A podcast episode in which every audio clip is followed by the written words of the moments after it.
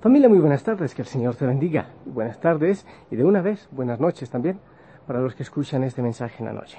Sonríen, Cristo está vivo, Cristo ha resucitado. Vivamos, vivamos siempre en fiesta. A pesar de las situaciones difíciles, a pesar de la oscuridad del mundo, tenemos que saber que en Cristo tenemos victoria. Me conecto contigo a esta hora para orar un momentito, así, carrera en carrera, saco un rato porque hoy terminaré muy tarde y lo más probable es que no pueda tocarte la campanita de la oración después. Así que lo aprovecho en este momento, que me queda un poco fácil. Espero que estés viviendo muy bien este día, preparando el día de mañana, el domingo. Siempre se debe preparar porque es un día que debemos anhelar, día de fiesta en el Señor. Quiero compartirte algo, yo te comparto muchas de mis experiencias. Em, Recién llegué a celebrar una Eucaristía con muchos niños, la inauguración de la catequesis en una de nuestras capillas. Y bueno, había muchos niños, no sé cuántos, muchos, con sus papás y mamás.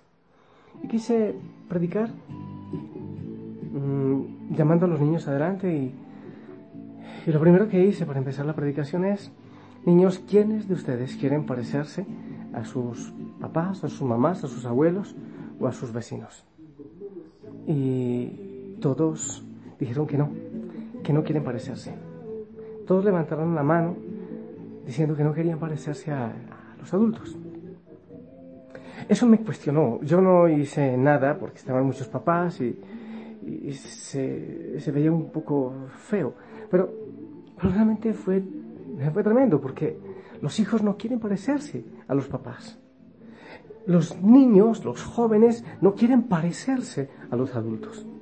No quieren llegar a ser lo que somos nosotros.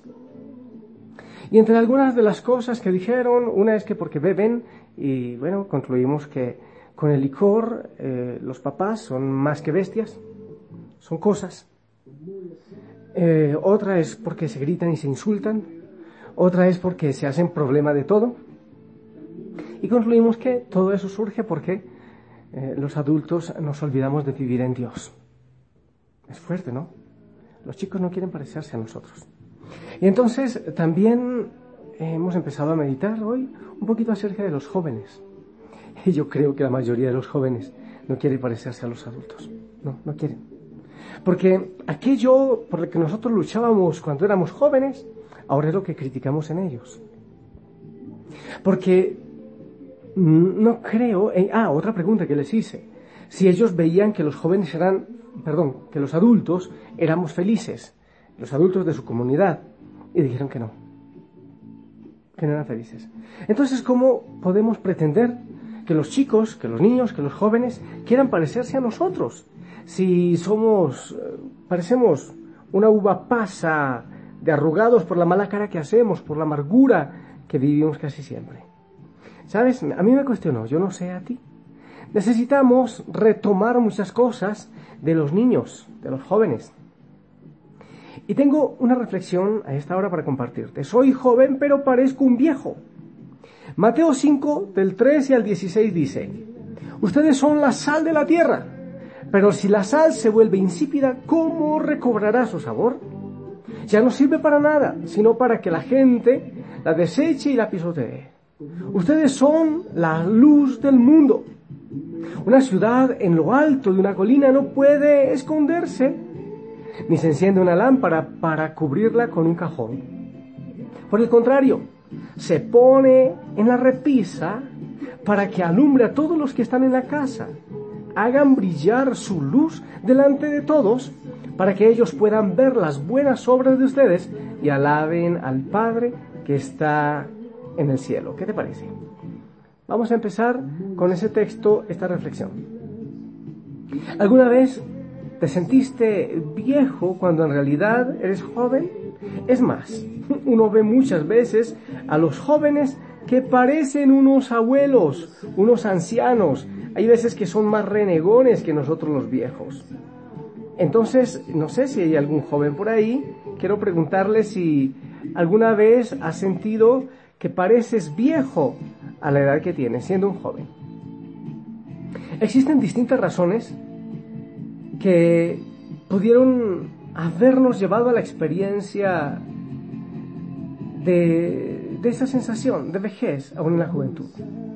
Tal vez tú no hayas podido superar un cambio dramático en tu vida como, no sé, alguna situación eh, en tu familia, en tu niñez, o los que no son tan viejos pero ya son casados, quizás un divorcio, una situación económica difícil, en fin, cualquier trauma.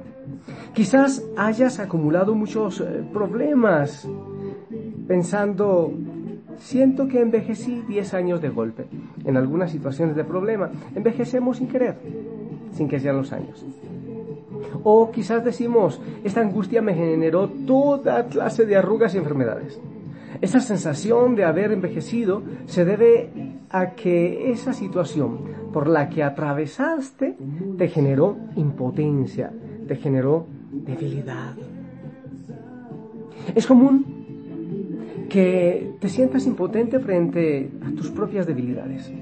No puedo ponerle límites a los demás. Siempre me pasan por encima, dicen algunos.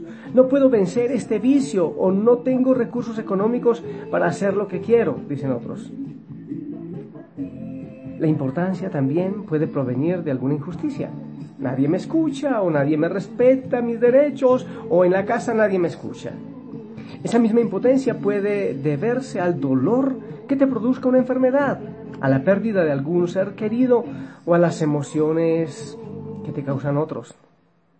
Tal vez no sepas cómo reaccionar ante el maltrato de un jefe o los celos de tu pareja o el inconformismo de mamá, papá, que siempre piden más de nosotros. Al experimentar esa impotencia, es probable que te resignes a luchar por aquello que era importante para ti porque sentiste que todo se estaba perdiendo. Algunos dicen, y bueno, no hay más nada que yo pueda hacer. Pero yo te digo que esa resignación es la que justamente nos envejece, por lo que es fundamental que nunca abandonemos el deseo de luchar, de cumplir muchas cosas en nuestra vida, mucho gozo en nuestra vida. Quiero decirte entonces una de las primeras situaciones que nos llevan a envejecernos es ya no querer seguir adelante, ya no querer luchar. ¿Cómo haces para recuperarte de esos momentos de que sientes impotencia? La palabra del Señor que he leído al comienzo deja en claro que tú eres sal y luz. Si la sal pierde su sabor, deja de tener utilidad. Y eso es lo que te sucede cuando te resignas a luchar por lo que deseas, cuando te dejas pisotear por los demás.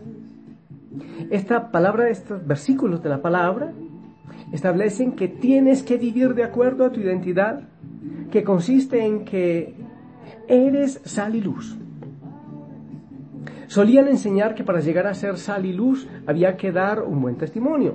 Sin embargo, quiero decirte que no necesitas realizar ningún esfuerzo, porque el Señor ha decretado que ya tú eres sal y luz de la tierra. Quiero que entiendas eso. Ser sal y luz. Tú eres sal y luz. Tú debes vivir como tal. En este mundo necesitamos muchas personas que tomen la decisión. De hecho, ya lo eres, pero que sean conscientes de eso. Sal en medio de tanta oscuridad, de la familia, de no sé qué, del trabajo o del colegio, iluminar y darle sabor. Pero no puedes perder ese sabor. Tú estás llamado, tú estás llamada a vivir en ese sabor, en ese gusto que solo el Señor puede darle a nuestra vida. No sé si tú eres de los que viven con mucha amargura, con mucha angustia. ¿Será así? Que no disfrutas, que te ríes poco. Yo le he dicho otras veces, cuando llegan, por ejemplo, parejas a hablar de sus problemas, una de las primeras preguntas que yo les hago es, ¿qué tanto se ríen ustedes? ¿Qué tanto se bromean? ¿Qué tanto gozan ustedes en cada momento? Quiero dejarte ese, esa incógnita. ¿Te envejeciste antes de tiempo? Y pidámosle al Señor Jesucristo que nos ayude a entregarle nuestra vida a Él y a vivir en gozo, en mucha alegría y en mucha paz. Señor Jesucristo, ven y sé tú nuestra alegría. Te pido de manera especial por los jóvenes y por nosotros, los que somos adultos no tan viejos, y por los viejos también. Señor, que no perdamos la chispa, que no perdamos el gozo, que no perdamos la capacidad de la aventura, que vivamos cada día como si fuera el primero, cada momento como si fuera el primero, cada cosa como si fuera la primera.